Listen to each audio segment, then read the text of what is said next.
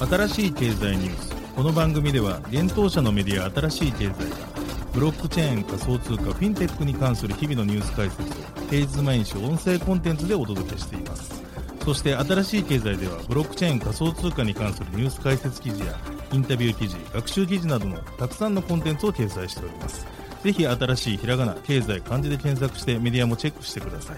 そして LINE 公式アカウントではメディアの更新情報を配信しております。LINE 公式アカウントにもぜひご登録ください。この番組は株式会社フィナンシェの提供でお送りします。フィナンシェはスポーツチームやエンタメプロジェクト、DAO などのトークンを購入して支援ができる新しいクラウドファンディングサービスです。サッカー J リーグ、野球、バスケなどのプロスポーツチームをはじめ映画やアイドル、インフルエンサーなど100以上のプロジェクトのトークンがフィナンシェで購入できます。さらにトークン購入者はプロジェクトに応じたキャンペーン参加や NFT などの特典も。ぜひ iOS や Android でフィナンシェのスマホアプリを入れて新たな応援体験を味わってください。あなたの夢がみんなの財産になるフィナンシェ。現当社新しい経済編集部の武田です。大津賀です。はい、本日は10月の12日水曜日です。今日のニュース行きましょう。ビットバンクが POW 版イーサリアム、イーサ W を日本円で付与へ、イーサ保有ユーザーに対し、Google クラウドとコインベースが Web3 で提携、サービス料の暗号資産決済など対応へ、金融安定理事会 FSB 暗号資産の国際ルール提言、スカイランドベンチャーズ、バイナンスのヨーロピアンイノベーションインキュベーターにサポーターとして参画。クラーケンジャパンにカルダノ上場、ステーキングも開始。アメリカ BNY メロン暗号資産カストディサービス提供へ。オープンシーアバランチ基盤の NFT サポート開始。アメリカコインベース00トークン上場へ。DYDX 財団新 CEO に元コンセンシスのチャールズ・ダハウシーが就任。保有暗号資産で決済可能 FTX ビザカード40カ国にサポート拡大へ。ラルフ・ローレンがブロックチェーン導入へ綿花調達の透明性を確保。SBIVC トレード、マウントゴックスの弁済手続き代理受領業者に。B リーグ、シガレイクスが SDGs プロジェクトでトークン発行、フィナンシェで。一つ目のニュースはビットバンクがイーサ W を日本円で付与へというニュースです。国内暗号資産取引所ビットバンクがイーサリアム POW のトークンイーサ W の相当額を日本円で交付することを10月12日発表しました。日本円付与の対象となるのはイーサ W が発生した9月15日時点でビットバンクにイーサリアムを保有していたユーザーです。付与日は10月19日となります。また、付与の際に用いるイーサ W の日本円換算のレートは1305円になるということです。なお、コインマーケットキャップによると、記事執筆時点10月12日13時40分のイーサ W の価格は1151.61円となっています。イーサリアム POW は9月15日に実行されたイーサリアムメインネットの大型アップグレード、マージ後に発生したブロックチェーンです。マージによりイーサリアムのコンセンサスアルゴリズムが POW から POS に移行し、残存した POW チェーンが分岐され、イーサリアム POW が始動しました。このイーサリアム POW 始動により、イーサリアム保有者に対し、保有イーサと同数のイーサ W がエアドロップされていました。メタマスクなどの暗号資産ウォレットにイーサを保有していたユーザーは、イーサ W をそのまま入手できていますが、中央集権取引所を介してイーサを保有するユーザーについては、取引所がイーサ W を受け取っているため、イーサ W が取得できるかは取引所の判断に委ねられていました。新しい経済編集部はビットバンクへイーサ W を日本円付与に決定した理由について確認を取っています。回答が得られ次第、この記事に追記をさせていただく予定となっています。続いてのニュースいきます。Google クラウドとコインベースが Web3 で提携、サービス料の暗号資産決済など対応へというニュースです。コインベースが Google クラウドと戦略的 Web3 パートナーシップを締結したことを10月11日に発表しました。両社はこのパートナーシップによって一部の顧客がコインベースコマースを通じて Google クラウドのサービス料金の一部を暗号資産で支払うよう支払えるようにするとのことです。また Web3 の開発者は Google クラウドのデータ分析サービス BigQuery を通じて同社のブロックチェーンデータにアクセスすることができるようになるといいます。なおこれはコインベースクラウドのノードサービスによって実現されるとのことです。さらに Google は暗号資産カストディや財務レポートなどの機関投資家向けサービスであるコインベースプライムを使用していく方針も示しました。そしてコインベースはコー度な取引所及びデータサービスを構築するための戦略的クラウドプロバイダーとして Google クラウドを選択したとのことです。コインベースの共同創設者兼 CEO ブライアン・アームストロング氏は Google クラウドが Web3 を新しいユーザーに提供し、開発者に強力なソリューションを提供するためにコインベースを選択したことに興奮しています。コインベースは1億人以上の認証ユーザーと1万4500の機関投資家顧客を抱え、10年以上かけてブロックチェーン技術上に業界をリードする製品を構築してきました。Web3 エコシステムへの信頼でできる橋渡しを構築するという私たちのビジョンを実行するために、これ以上のパートナーはいないでしょうとリリースで伝えています。Google クラウド CEO であるトーマス・クーリアン氏は、私たちは Web3 での構築をより迅速かつ容易にしたいと考えており、コインベースとのこのパートナーシップは、開発者がその目標に一歩近づくのに役立ちます。コインベースが Google クラウドを戦略的クラウドパートナーとして選んだことを誇りに思いますし、グローバルに反映する Web3 の顧客とパートナーのエコシステムに貢献する準備ができています。私たちの焦点は全てのお客様が私たちのスケーラビリティ、信頼性、セキュリティ、データサービスを摩擦なく利用できるようにすることであり、お客様は Web3 分野のイノベーションに集中することができますと語っております。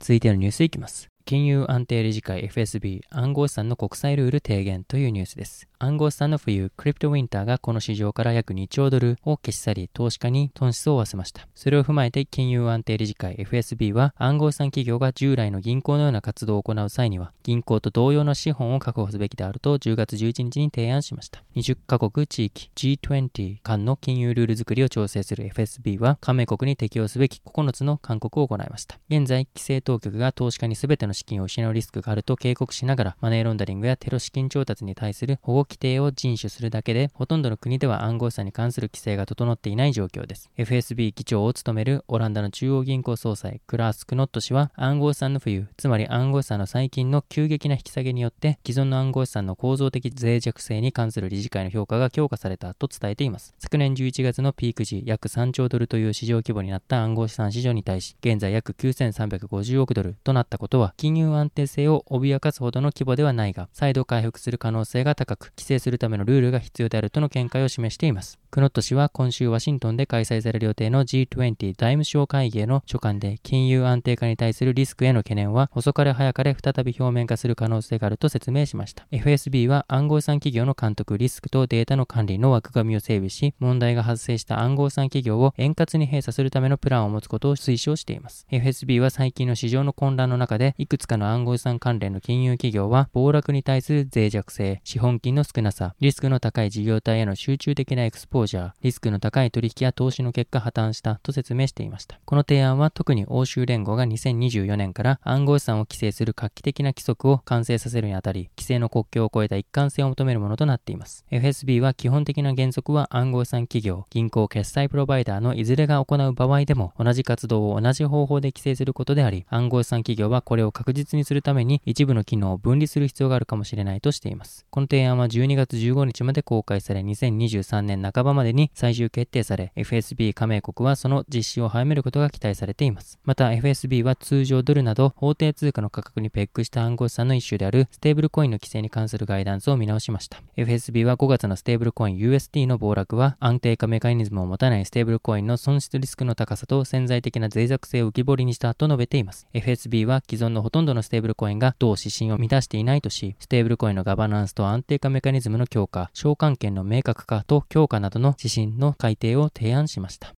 続いてのニュースは、スカイランドベンチャーズがバイナンスの BNB チェーンと提携というニュースです。国内ベンチャーキャピタルのスカイランドベンチャーズが大手暗号資産取引所バイナンス運用の BNB チェーンと提携したことを10月12日に発表しました。この提携によりスカイランドベンチャーズは BNB チェーン主催のプログラム BNB チェーンヨーロピアンイノベーションインキュベーターに日系企業として初参加し、参加スタートアップに対し長期的なサポートを提供するということです。BNB チェーンヨーロピアンイノベーションインキュベーターはスタートアップを長期的にサポートするプログラムです。BNB チェーン上に DApps などの構築または検討しているヨーロッパ地域のプロジェクトに対し参加募集がかけられます。このプログラムでは11月3日から19日にかけてリスボン、パリ、ロンドン、ベルリン、バルセロナ、ワルシャワのヨーロッパ6都市で招待制のオフラインミートアップを共同開催し、インキュベーション自体は11月21日から12月11日まで行われます。なお参加申し込みについては10月23日までとなっています。インキュベーションに選ばれたプロジェクトについては最高5万ドルの賞金やセキュリティ監査などのエコシステムのサポート、BNB チェーンコミュニティとそのパートナーからのコンサルティングが受けられます。また、1ヶ月間の BNB チェーンのネットワーク手数料100%負担のインセンティブのほか、BNB チェーンのモストバリュアブルバリデータへのコネクションも提供されるということです。なお、スカイランドベンチャーズの他に BNB チェーンヨーロピアンイノベーションインキュベーターへ支援参加する企業は、ジャンプクリプト、パイスネットワーク、キーロック、ワールドペイ、ワンインチ、コインマーケットキャップ、トラストウォレット、パンケーキスワップ、サルスセキュリティ、ノードリアル、ポルカスターター、MH ベンチャーズ、ハッシュグローバル、バイナンスリサーチ、バイナンスチャリティ、バイナンスラボとなっています。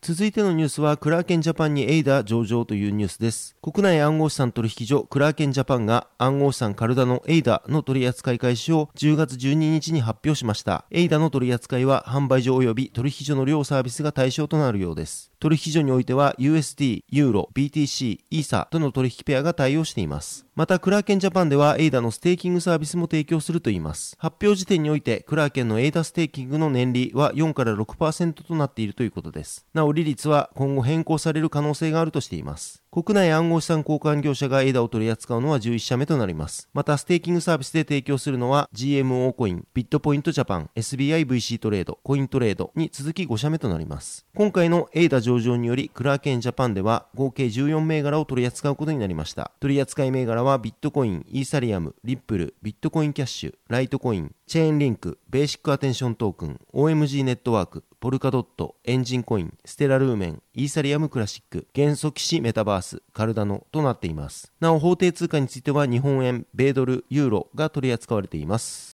続いてのニュースいきます。大手銀行 BNY メロンが暗号資産のカストディープラットフォームのアメリカでの提供開始を10月11日に発表しました。一部の顧客はビットコインとイーサの保有と送金が可能になったとのことです。BNY の顧客は従来の金融資産と暗号資産の両サービスを提供する信頼できるプロバイダーを求めており、同社のカストディープラットフォームはその要求に応えるための取り組みの一環だといいます。なお BNY メロンは2021年に企業向け暗号資産関連の部門を結成しています。ちなみに BNY メロンが携わった最近のレポートによれば、ほぼ全ての機関投資家91%がトークン化された商品への投資に関心を持っている。また、機関投資家の41%が現在暗号資産をポートフォリオに保有しており、さらに15%が今後2年から5年以内に暗号資産をポートフォリオに保有する予定とのことです。BNI メロンの最高経営責任者兼社長ロビン・ビンス氏は、世界の投資可能資産の20%以上に触れている BNY メロンは、ブロックチェーン技術とデジタル資産を通じて金融市場を再構築する希望を持っています。私たちはイノベーションの旅の次の章を始めるにあたりり、金融業界の推進を支援することに興奮していますとリリースで伝えています。BNI メロンの証券サービスデジタル部門 CEO であるローマン・レゲルマン氏は、暗号資産カストディによって進化するこの分野への信頼と革新の旅を続けるとともに、最先端の技術を取り入れ、フィンテック企業とのコラボレーションを実現しますと伝えています。なお今年の4月より、BNI メロンはアメリカドルステーブルコイン USDC のカストディアンとなっております。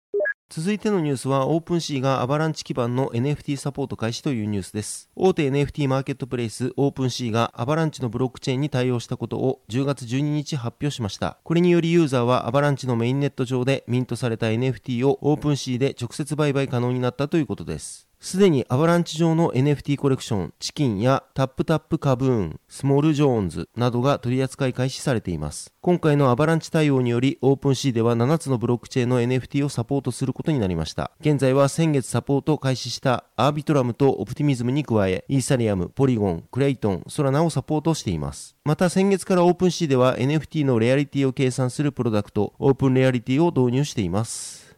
続いてのニュースはアメリカコインベースが00を上場へというニュースです。アメリカ大手暗号資産取引所コインベースに暗号資産00トークン00が上場することが10月12日発表されました。00はコインベース .com および同社提供の個人トレーダー向けプラットフォームコインベースエクスチェンジにて10月11日10時太平洋時間から取引が開始しています。日本居住者はサービス提供対象外となっています。また取引ペアについては 00USD をサポートすることになっており、段階的に開始されるといいます。00は新規銘柄や市場で取引量が比較的少ない銘柄に付けられる実験的ラベルの対象通貨となっています。このラベルは市場の状況で取引量が増えた場合に削除される予定となっています。なお今回サポートされる00はイーサリアムのトークン規格 ERC20 で発行されたトークンです。00はクリエイターがトークンを発行できるプラットフォーム P00 MLS プールズのユーティリティトークンです。元ブラジル代表のサッカー選手ロナウジーニョがソーシャルトークンロンをこのプラットフォームで発行しています。現在00はコインベースのほかクーコインで取り扱われています。また現在00の時価総額は約57億円となっています。こちらは本日10月12日コインマーケットキャップで調べた数字となっています。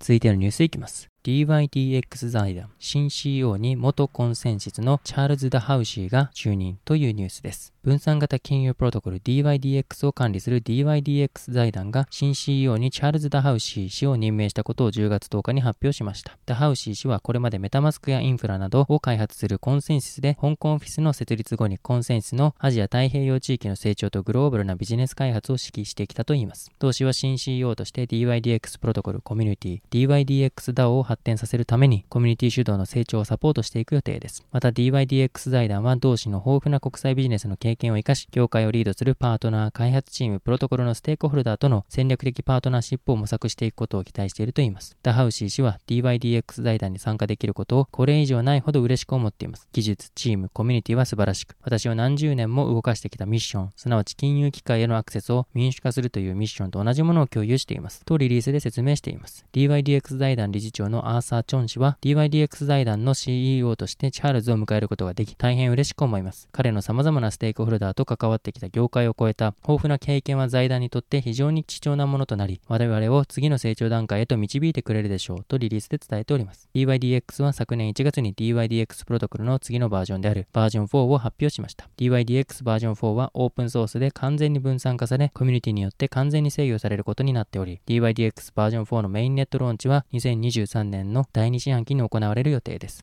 続いてのニュースは FTX ビザカードが40カ国で追加サポートへというニュースです。アメリカ暗号資産取引所 FTXUS 提供の FTX ビザカードが新たに40カ国で展開されることが10月7日に発表されました。なお FTXUS は暗号資産デリバティブ取引所 FTX の米国法人です。このカードは FTX のアカウントとリンクしており、ユーザーは自身が保有する暗号資産で24時間365日決済が可能になります。FTXUS は昨年3月より同取引所の米国居住者ユーザーのみを対象に FTX ビザカードを発行していました。なお、このカードは管理手数料や処理手数料が無料でバーチャルカードではなく実物のものとなります。発表によると FTX ビザカードの展開はラテンアメリカ地域から始まり、年内にはヨーロッパ地域への展開が予定されているといいます。また来年にはアジア地域の国へサポート拡大する計画とのことです。なお今回の FTX ビザカードサポート拡大は、ビザと FTXUS 運営会社のウエストレアルムシャイヤーズサービス及び FTX の運営会社 FTX トレーディングとのグローバルパートナーシップによりサービス拡大することになったようです。FTX ビザカードを入手するには、ウェイティングリストに必要事項を入力の上、申し込みをする必要があります。申し込み者が居住する地域でカードの利用が可能になり次第、メールが送信されるとのことです。ウェイティングリストのホームには居住国を選択する箇所があり、ジャパンも選択できるようになっています。ウェイティングリスト申し込みの対象国をカウントしたところ、現状では196カ国が選択可能でした。続いてのニュースは、ラルフ・ローレンがブロックチェーンで綿花調達の透明性確保というニュースです。綿花のサプライチェーン透明性に取り組む US コットントラストプロトコルのネットワークメンバーに新たに大手アパレル企業のラルフ・ローレンが加入したことが10月7日に発表されました。トラストプロトコルは綿花生産における持続可能性に関する課題に取り組むプログラムです。このプログラムではインドと香港に拠点を持つブロックチェーン企業テキスタイルジェネシスのプラットフォームを統合したプロトコルクレジットマネジメントシステム PCMS を通じてサプライチェーン全体の透明性を提供し米国産綿花繊維の全ての動きを記録検証しています。また、このプラットフォームはブロックチェーンの活用により、サプライチェーンの参加者間の取引を商品レベルで把握できるとも言います。また、このプラットフォームでは、フィールドトゥーマーケット社の農場管理ソフトウェアであるフィールドプリントプラットフォームとの連携により、土地利用、土壌炭素、水管理、土壌損失、温室効果ガス排出、エネルギー効率という6つの主要な持続可能性分野の指標が測定でき、継続的な改善の推進が可能とのことです。これによりトラストプロトコルのネットワークメンバーは責任を持って生産された高品質の繊維を調達でき、サプライチェーンにおける環境社会的リスクの低減を確保できるということです。なお、ラルフ・ローレンのチーフグローバルインパクトコミュニケーションオフィサーのケイティ・アイオワニリ氏によると、同社は2025年までにコットンを完全にサステナブルに調達することがポートフォリオで確約されているとのことです。なお、ラルフ・ローレンにおいて、コットンは同社の総材料使用量の4分の3以上を占めているとのことですことです。2020年の発足以来、トラストプロトコルには450社以上のブランド、小売業者、工場、メーカーがメンバーに迎えられており、ギャップ、バナナリパブリック、アスレタ、ギルダンなどがトラストプロトコルのプログラムに参加をしています。また、昨年7月にはリーバイス、ドッカーズなどのブランドを展開するリーバイストラウスが、昨年9月にはカルバンクラインやトミー・ヒルフィガーなどのファッションブランドを有する PVH がトラストプロトコルのメンバーに加盟をしています。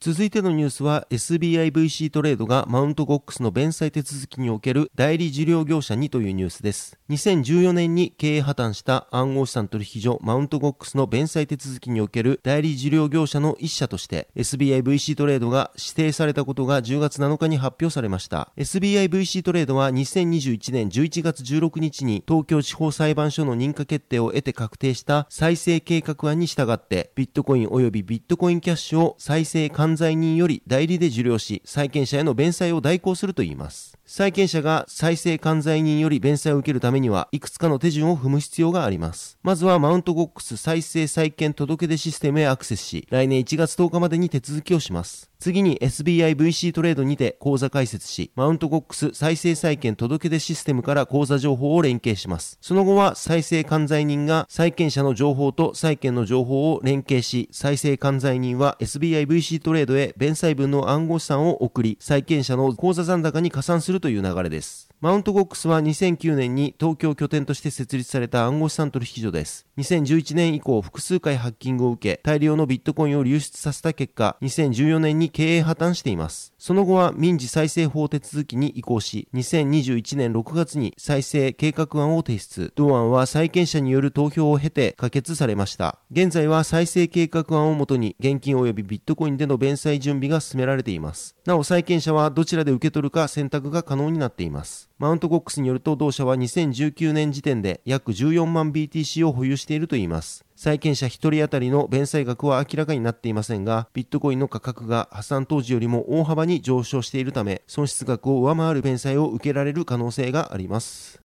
続いてのニュースは、シガレイクスが SDGs プロジェクトでトークン発行というニュースです。次世代クラウドファンディングサービスフィナンシェが、プロバスケットボールクラブシガレイクスの SDGs プロジェクトにおけるトークン新規発行と販売開始を10月12日発表しました。シガレイクスは男子プロバスケットボールリーグ B リーグ1部リーグ B1 リーグに所属するプロバスケットボールクラブです。レイクスはクラブ設立の2008年度以降、B リーグ 一 SDGs をリードするクラブを戦略テーマに琵琶湖畔を清掃するクリーンウォークなど、地域住民とともに地域の社会課題を解決するための活動を続けてきたといいます。B リーグ所属クラブとしてフィナンシェでトークン発行するのは10チーム目となります。今までトークン発行によるファンディングで集めた資金はクラブ運営やファン獲得のために使われてきましたが、今回のシガレイクスの取り組みではトークン発行とトークンを基盤とした競争型コミュニティを活用し、レイクスを軸とした SDGs 活動コミュニティの形成とトークンの活用によるコミュニティの永続にチャレンジするということです。なお今回フィナンシェ上で発行されるトークンはレイクス SDGs トークンとして販売されるということです。イクス SDGs トークン購入者は特典として、チーム運営の一部に携われる投票企画への参加や、参加型イベントへの招待、特典抽選への応募などの権利が得られます。投票はトークン保有数に応じて投票数が多くなる仕組みや、保有しているトークン数の割合によって抽選特典の当選確率が変動する仕組みとなっています。また、一定のトークンを保有しているサポーターには、限定の特典も提供されるとのことです。なお、フィナンシェで発行されているトークンは、金融商品取引法上の有価証券ではなく、資金決済法上の暗号資産でもないということです。。現時点で発表されている企画案は、クラブが主催する SDGs 特別イベントへの参加や、クラブスタッフとレイクスファミリーが取り組む SDGs 活動について議論する、レイクス SDGs 会議への参加があります。レイクス SDGs トークの初回販売期間は、10月12日11時から11月29日21時が予定されています。なお、レイクス SDGs トークンの販売メニューは全4種類が用意されています。公開されているメニューは1万ポイントのものから50万ポイントのものまであり、それぞれで獲得できるトークン数と特典が異なります。それぞれのメニューでは購入ポイント分のレイクス SDGs トークン付与及び先ほどお伝えした投票及び抽選企画等への参加権とトークン保有数に応じた特典が提供されます。50万ポイントの支援コースではレイクス SDGs ゴールドフェロー呼称権やホームゲームにおけるレイクス SDGs ゴールドフェローののお名前掲載権、特製ノベルティレイクス SDGs ゴールドフェローピンバッチが用意されています。なお、フィナンシェポイントはフィナンシェプラットフォーム上でのみ使用できるポイントのことで1ポイント1円で購入ができます。